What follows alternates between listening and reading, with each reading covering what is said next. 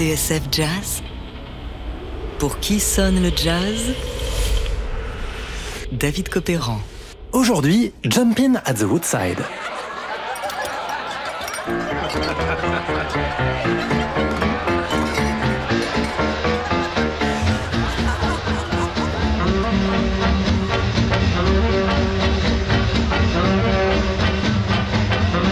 piano sautillant, un swing torride et un riff imparable, c'est Jumpin' at the Woodside.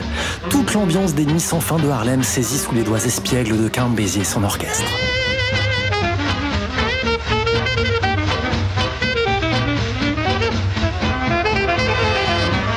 Sommes en 1938. Basie est en train d'écrire sa légende.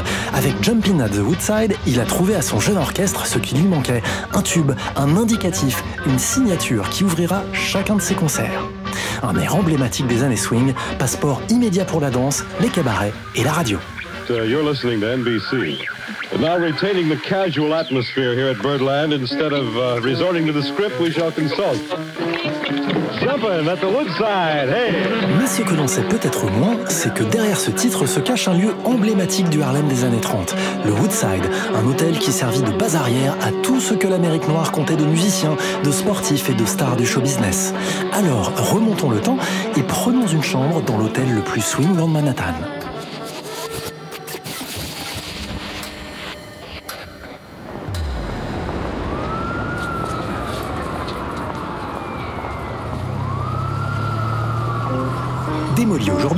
Le Woodside devait se trouver sur la 7e avenue, l'actuelle Adam Clayton Powell Boulevard, entre la 141 et la 142e rue dans le quartier de Harlem.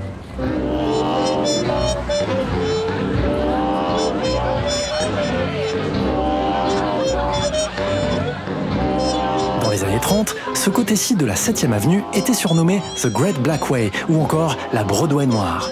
C'est ce qu'explique le critique de jazz Stanley Crouch dans sa biographie de Charlie Parker, l'un des clients de l'hôtel. Sur la célèbre carte illustrée des nightclubs de Harlem, réalisée en 1932, on devine que le Woodside était situé à deux pas des lieux emblématiques comme le Savoy, le Cotton Club ou encore le Small's Paradise.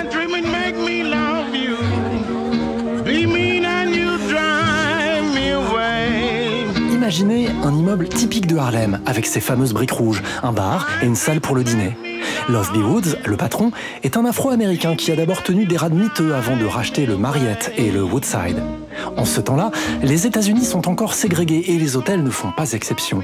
Nombreux sont les récits édifiants de jazzman qui se font refouler à l'entrée d'un établissement au beau milieu d'une tournée. Quant au Woodside de Love B. Woods, qui deviendra le président de l'Association nationale des hôtels et restaurants noirs, eh bien il fait partie de ces établissements destinés à la clientèle de couleur, faisant son beurre grâce aux troupes de comédiens, aux équipes de baseball de passage et bien sûr aux musiciens.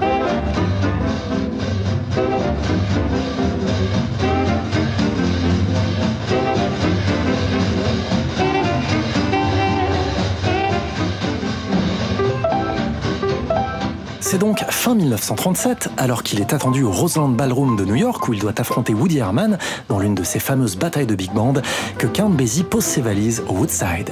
Un endroit qui va changer sa vie à tel point qu'il lui dédiera ce morceau devenu un classique, Jump In at the Woodside.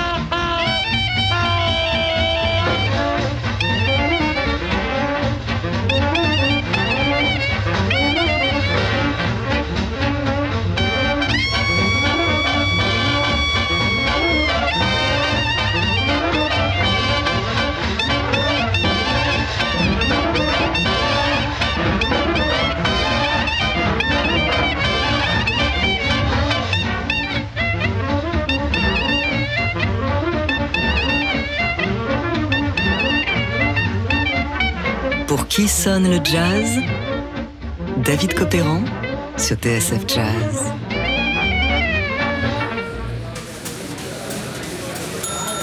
Lorsqu'il débarque au Woodside Hotel de Harlem à l'hiver 1937, Count Basie, 33 ans, n'est pas encore la grande star qu'il va devenir.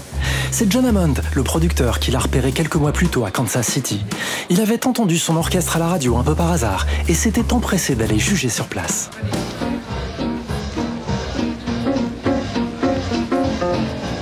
Ni une ni deux, Hammond avait dégoté à Basie un contrat et organisé son arrivée à New York après quelques dates à Chicago. Pour l'occasion, il a fallu étoffer l'orchestre, passant de 10 à une quinzaine de musiciens. Mais les débuts du big band sont difficiles. Par rapport aux grosses cylindrées de Harlem, Count Basie et sa troupe de Kansas City font un peu figure de bleu, d'orchestre mal dégrossi. Ils ont l'air de campagnards, quoi. Pensez que Basie n'a même pas d'arrangeur, et encore moins de partition. Il fonctionne avec des arrangements de tête, c'est-à-dire que les morceaux sont composés sur le tas, à la vas-y que je te pousse, chaque musicien se débrouillant pour faire quelque chose qui sonne et retenir ce qu'il a joué pour la prochaine fois. Vu comme ça, c'est un peu l'anarchie, mais ça fonctionne. Et puis, c'est formateur. Or, le public a encore du mal avec cet orchestre un peu brut de décoffrage. Et puis le blues, là, ça va 5 minutes, pas assez sophistiqué pour la grande ville. Fort heureusement, ça va bientôt changer.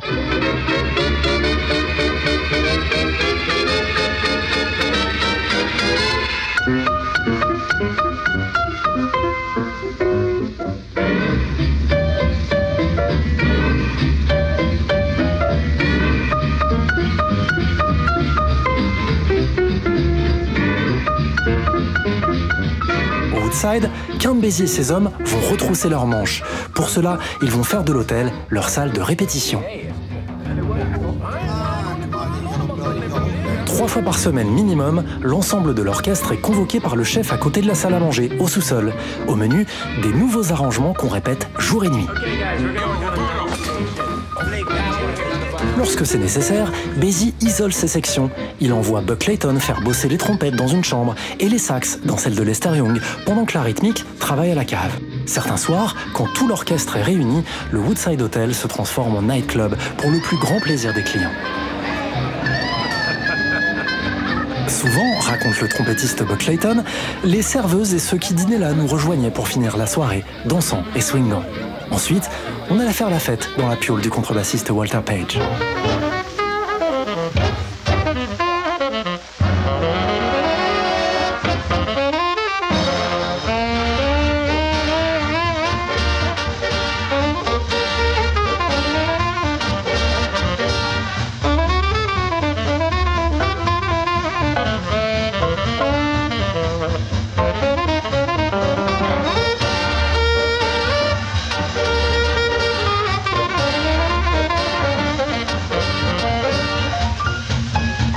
Dans son nouveau quartier général, l'orchestre de Basie progresse à vue d'œil, jusqu'à devenir la machine à swing tant espérée.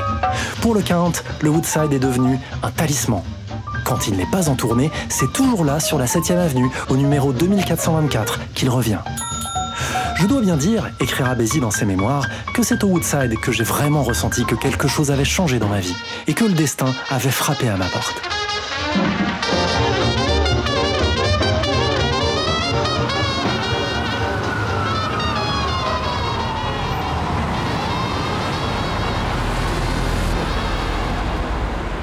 Aujourd'hui, il ne reste rien ou presque de ce haut lieu des nuits de Harlem.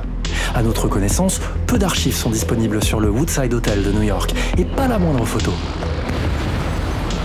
À la place, en 1964, on a construit un grand ensemble de 230 appartements sur plus de 20 étages.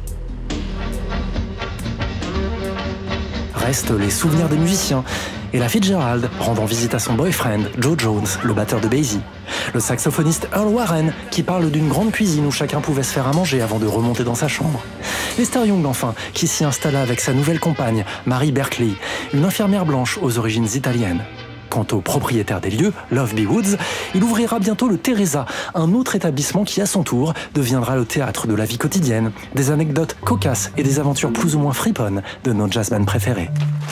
Dans un article de journal datant des années 50, on apprend que Woods a amassé une jolie fortune, qu'il préfère quand ses locataires le payent en temps et en heure, c'est la base de tout, et qu'il s'apprête à partir pour ses premières vacances en Europe. On se quitte juste pour le plaisir avec euh, notre Jumpin' at the Woodside, revu et corrigé en 1946 par Bob Wills et ses Texas Playboys.